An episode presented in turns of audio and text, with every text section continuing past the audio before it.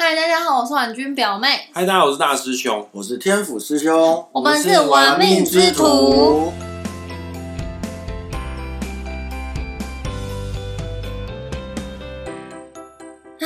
过完年了你，嗯，好烦哦！你要烦什么呀？我每年过年都好烦哦。因为你要发红包嘛。我发红包，那我可以来一包吗？应该就不差我这一包了。你呀、你又好吧，只好默默的收你干女儿了，对不对？来，你生得出来？你生得出他？这个以古人的标准来讲，理论上是可以的。生得过的吗？怎么可能？你你大他行没几岁，真的吗？你有那么老了？哎你大他还六七岁而已，好不好？你有这么老了？我怎么老是觉得你好像才二十出头那种感觉？你知道天童就是会冻龄。对啊，因为他是婉君表妹命宫是天童。等一下，婉君表妹也是怎样？好了，婉君表妹的命宫是天童，所以说看起来比较不显老了。我没有，我单纯是以行为学来标定这件事情。你是根据他的智商行为来判定他好像很年轻。我是不知道，在各方各面上面，我都觉得他是非常的童真啊。对，外表了，内心不见得。我们聊点正经事。是哈，对哎、你这去年到现在这样子过完年，你有没有赚到钱啊？我吗？对呀、其实没有耶。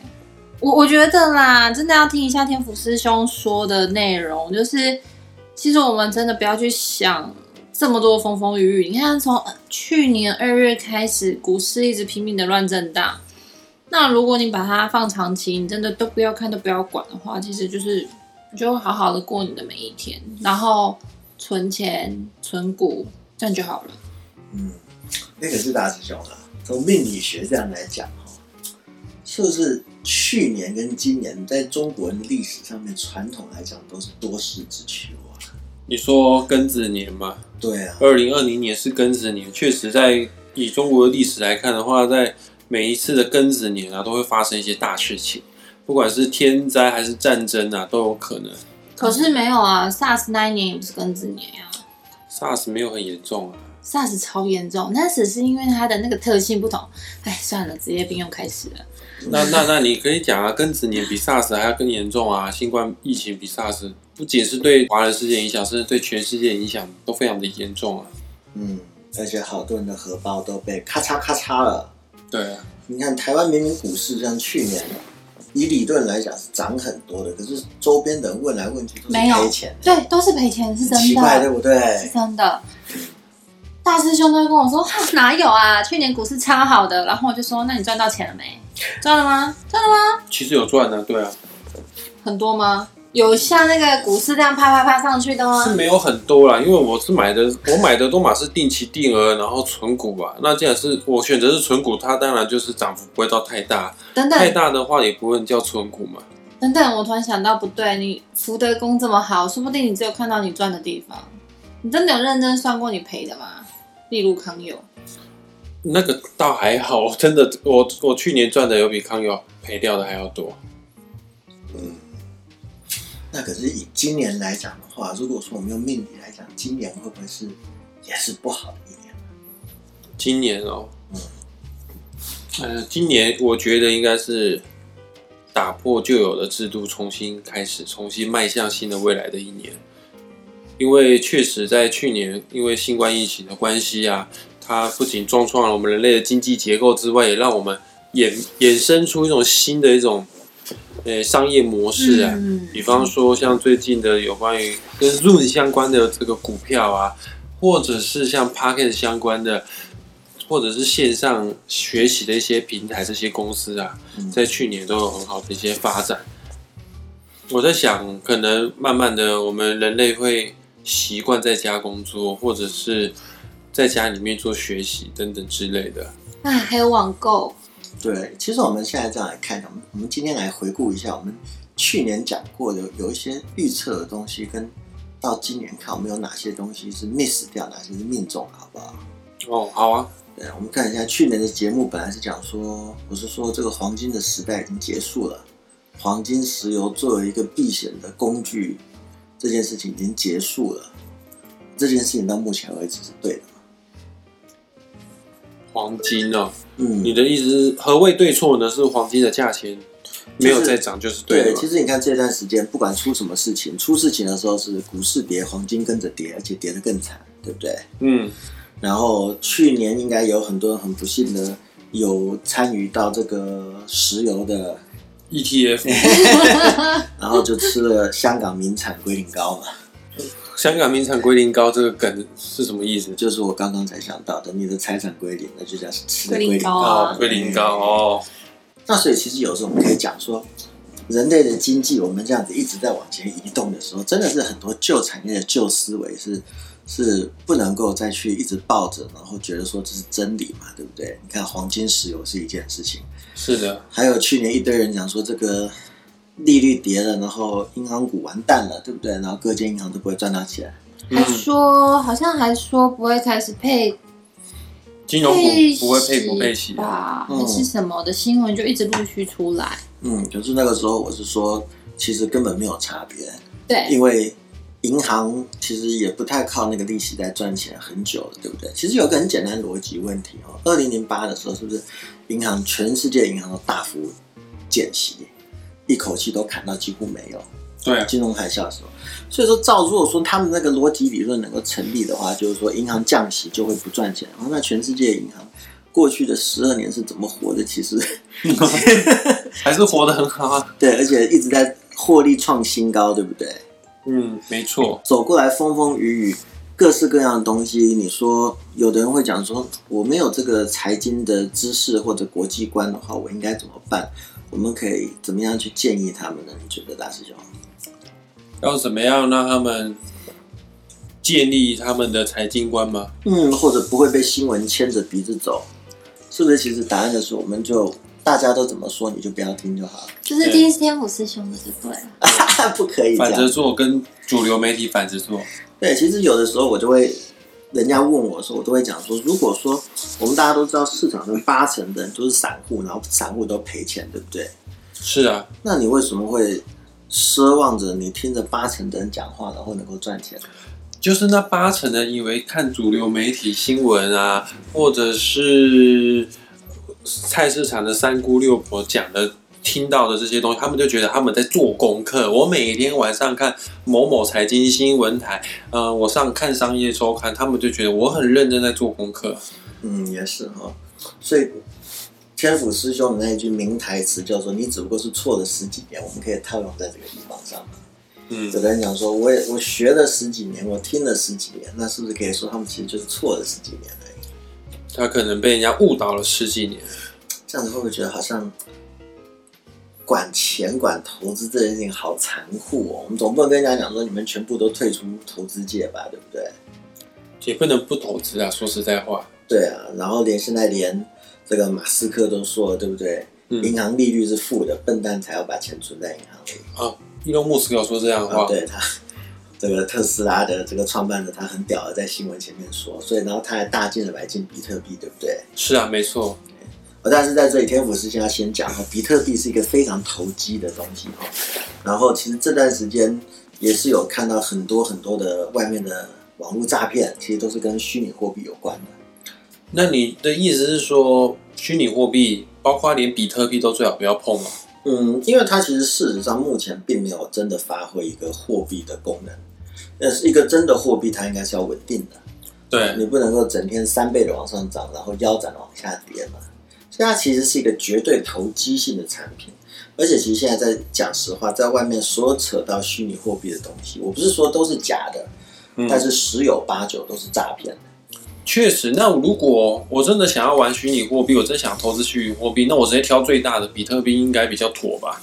嗯，我会讲说，如果说真的很想要碰比特币的话，应该要先找大师兄排过你命盘，看你的财帛宫有没有横财的命。还有福德宫跟田宅宫我要一起看，对，如果说你的这个财帛跟这个福德田宅，对，然后这些里面可能有个请羊之类的话，你还是少碰。嗯，是啊，对了，你就算进来了，大概也留不太住啊。对，在去年，尤其是去年天府之兄也有去参加很多很多赖群组，就是我就是因为知道你是诈骗的，所以我就想要参加进去看看大家怎么做的，你知道吗？你是去挑战诈骗集团？啊，对对没有，我对，你就我是默默的去研究，然后拆解他们所有的套路，你知道吗？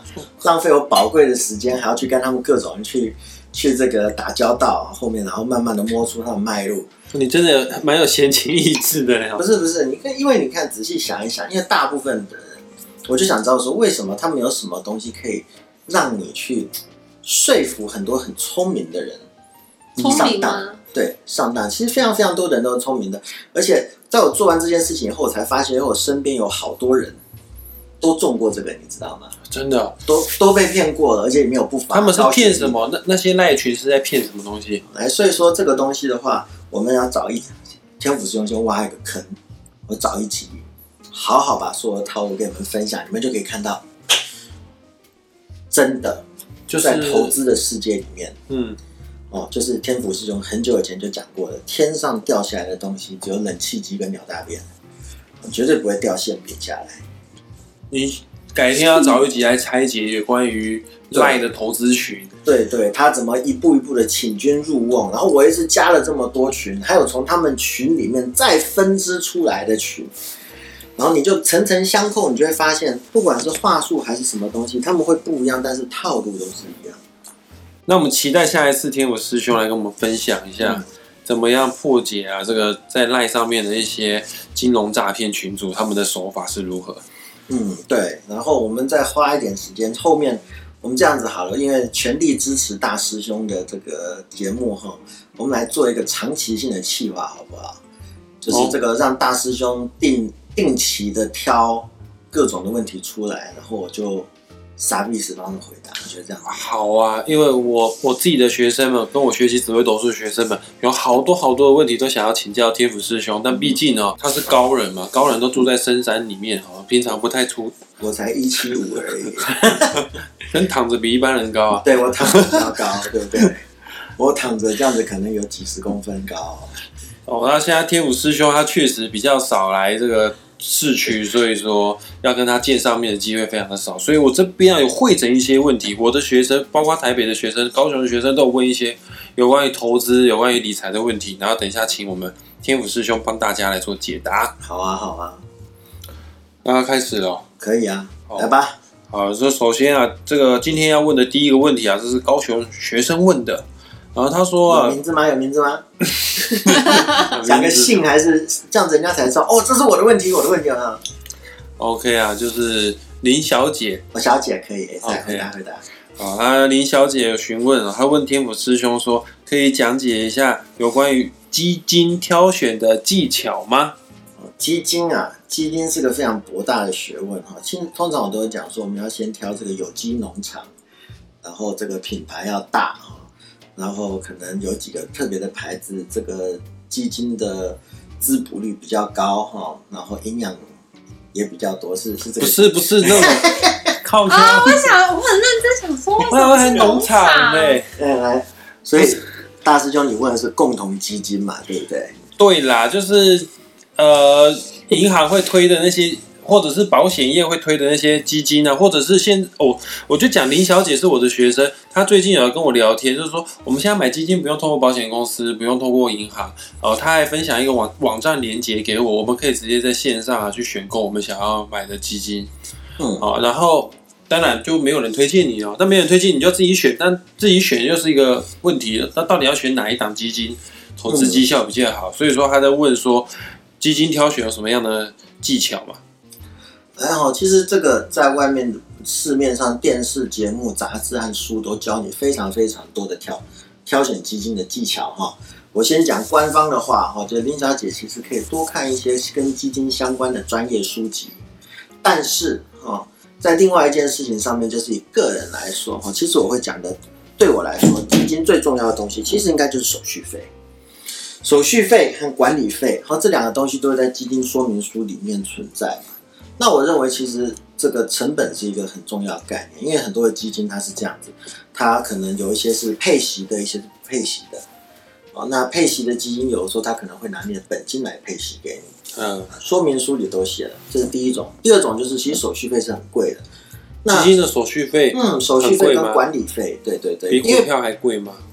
其实是对的，真的是比股票还要贵很多。因为第一件事情就是管理费，呃，基本上至少都是百分之一起跳，哦，到百分之二，而且是年年扣。你赚钱我也扣，你赔钱我也扣。是那我是怎么扣呢？因为基金大家都知道买的时候是买单位数，对不对？所以你并没有现金，所以它是怎么扣的？它是卖掉你的单位数，嗯，然后拿卖掉的那个钱来扣，所以你的基金单位会变少，而且基金越跌的时候，价钱越低的时候，你会被扣掉的单位数越多，嗯因为费用趴数的问题。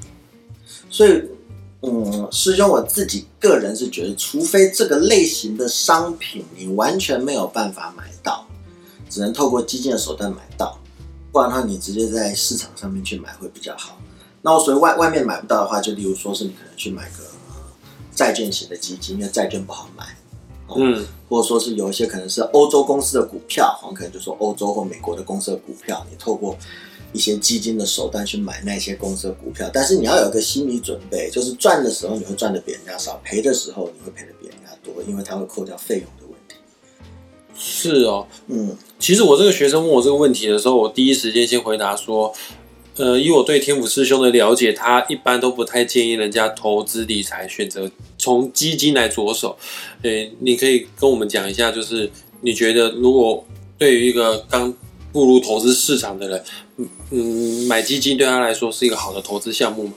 嗯，如果说他真的是说他觉得他不会选股票的话，那最简单的一个现在很流行的主流就是买 ETF 市场指数型的基金，至少它的费用部分会比很多的基金公司推的那一种所谓的共同基金来的低很多，这是第一个。然后第二个就是它每天的这个价格波动都是你看得到的。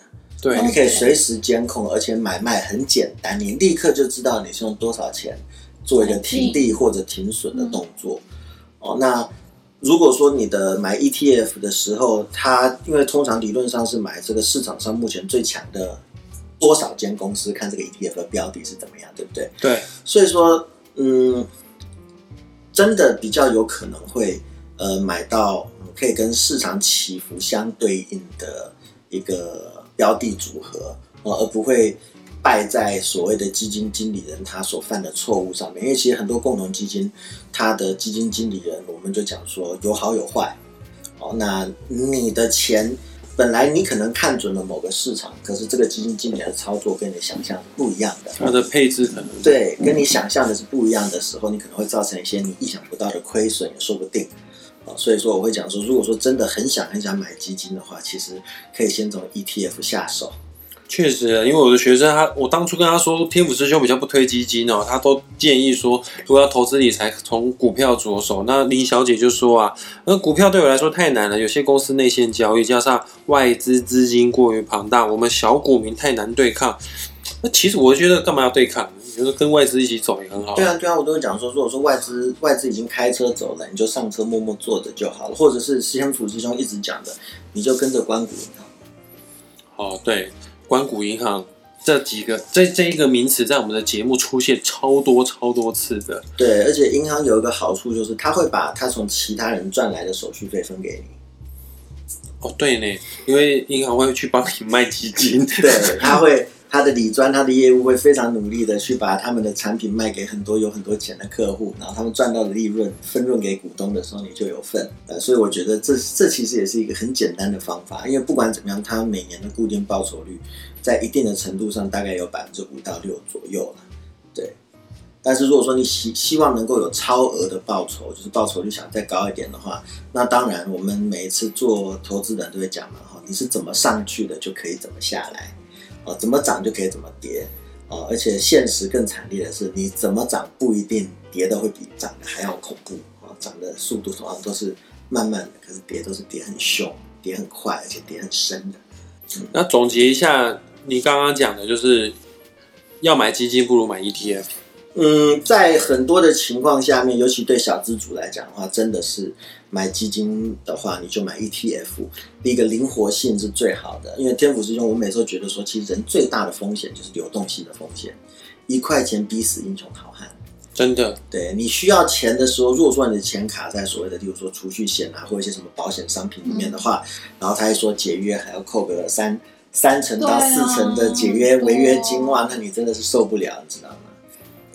那可是 ETF 不是没有风险啊，像去年沸沸扬扬的原油正二 ETF，、来，原油正二的话，那一种产品我都不会说那个叫 ETF，那不是 ETF 啊，我们要这样子讲哦，天府之间，我认为什么叫做 ETF？你要买的东西是真正存在的商品，例如说是一个股票的百分比哦，不要去买那种开杠杆的产品。什么叫开杠杆的产品？就是名字很奇怪，写个什么正什么反什么，哦，反的也是啊，对，正的跟反的那种都是杠杆型的商品嘛，加个反字就是我是放空用的，然后加个正字就是我是做多用的，嗯但他们其实都是杠杆型的商品。然后你可以，你要怎么样知道说这些这些 ETF 它其实是买的是杠杆型商品？你可以去看它历年有没有股利股息，哦，类似这样的东西，因为杠杆型的商品是绝对不会有股利。原来如此，对，所以你看，但是零零五零、零零五六，他们每年都还是会分配股利股息的，是啊因为他们的确是买了那些公司的股票，那些公司股票每年分润、分股利股息的时候会进入这个基金，所以你买它的话，你还是可以领到一些利息的。但说实在话哦，现在台股涨的真的是，嗯，它确实都已经突破新高了啦。那你现在哦叫人家买这个零零五零啊或零零五六啊要买哦，很多人都害怕，我买了之后会不会跌下去？因为确实人呐、居高思维这个心态是有的，那就会有人想说，那我要不要买这个 VIX？啊，因为我们台湾的股票市场当中也有 VIX 的 ETF。嗯，来，可是 VIX 它也是一个杠杆型的商品，呃，对我解释一下，VIX 就是恐慌指数。嗯当世界经济崩盘的时候，恐慌指数 VIX 就会涨。其实我之前有买过，嗯，可是师兄，你有没有发现那个 VIX，它不管股票跌多少，市场多恐慌，它是稳定的逐年逐月的在下跌的。它就是底，它就会涨那一两天，它之后又慢慢下去对了。，为什么呢？因为它其实它是一个嗯延伸型商品的杠杆，所以它是一个放空期货的东西。所以它其实跟一般人想象说，我股票不卖就不会赔了，对不对？大家都这样想，对不对？对啊，可是什么叫延伸型商品？就是它其实买是个期指型的东西，意思是什么？时间到了它就归零，时间到了就归零，所以它买的是期货。那它隔一段时间，就每个月的时候，期货会有所谓的转仓这件事情，所以你也不需要管太多，它到具体是什么东西，你只要知道，他们并不是买了或者卖了一间公司的股票，OK，他们是放空的一个指数而已。那时间到了，它就归零，就像你看电影，时间到了你没有入场张电影票就作废了一样的。它的成本非常非常高，而且它不是一个说你可以拿在手上，然后等等等等等，它就帮你赚回来的东西。因为时间到了，你手上拿了一堆票就要作废了嘛，时间到就要作废了。所以说那样子的产品，其实除了短期让你去跟，可能说是，哎，我现在认为市场要进入大恐慌，你可能一天两天可以赚一笔。那谁猜得到？那个都马是运气运气的。诶，有些时候有的人他就是可以抓到市场的脉动，他可以用这个东西来赚钱，或者是有的人他买了非常非常多股票，他需要买一些 VIX 的指数做一个所谓的避险的动作，像保险一样。啊，in case 他买的股票短时间内大跌，哦，VIX 可以帮他这个保护他，哦，转移一些股票大跌的时候会发生的成本费用。嗯所以说 VIX 这个东西，它这样子的商品，它其实就是一种数字游戏而已。对，它完全就是一个投机型的商品，它是可以用来避险。如果你真的知道什么是避险的话，可以帮助你避险的一个投机性商品。我会说它百分之一千是投机商品。哦，对啊，对，刚刚听吴师兄说，这是 VIX 是恐慌指数，它是避险产品。嗯啊，在座的听众朋友们，大部分都是散户哦，散户不要想什么避险哦，散户就减码就好了，你又不是拿多少钱在玩。对，而且而且我目前见过的所有的散户跑去买避险型商品的时候，会进入一个老手叫做所谓双八的阶段，就是涨你也赔，跌你也赔。涨的时候你赔的是你买的避险商品，然后跌的时候你赔的是你的普通商品。确实，所以，与其赔两边，你就乖乖赔一边就 一边就好了。对，而且如果说其实你真的是买的是一个会赚钱的公司的股票的话，你要记得，天府师兄在很久以前我们有说过嘛，投资投资你是要去买一间公司，是因为它有获利的价值。所以如果说他会赚到钱，然后定时把钱放到你的口袋里的话，其实我们就不需要去在乎它现在的价钱是什么东西了，啊，不需要去想太多。嗯，对，因为我们是投资，我们不是投机，我们目的不是赚价差，我们目的是要跟着公司一起成长。嗯，对，所以说对于刚才您说的这位学生的话，我要讲的是说，你在买一只标的物、一只股票或者一个商品的时候，你到底是想要做什么？你是希望能够赚到价格的差异呢，还是你希望盖一个水库，然后让这个水库在之后你有生之年定时定期的把水就是钱放到你的口袋里去？你要先搞清楚。你今天做这件事情的时候，你希望走的是哪条路？因为我看过太多人问我，都说我想要投资，可是他讲出来的所有的事情都是想要投机。对，很多人说我要投资，什么时候可以卖？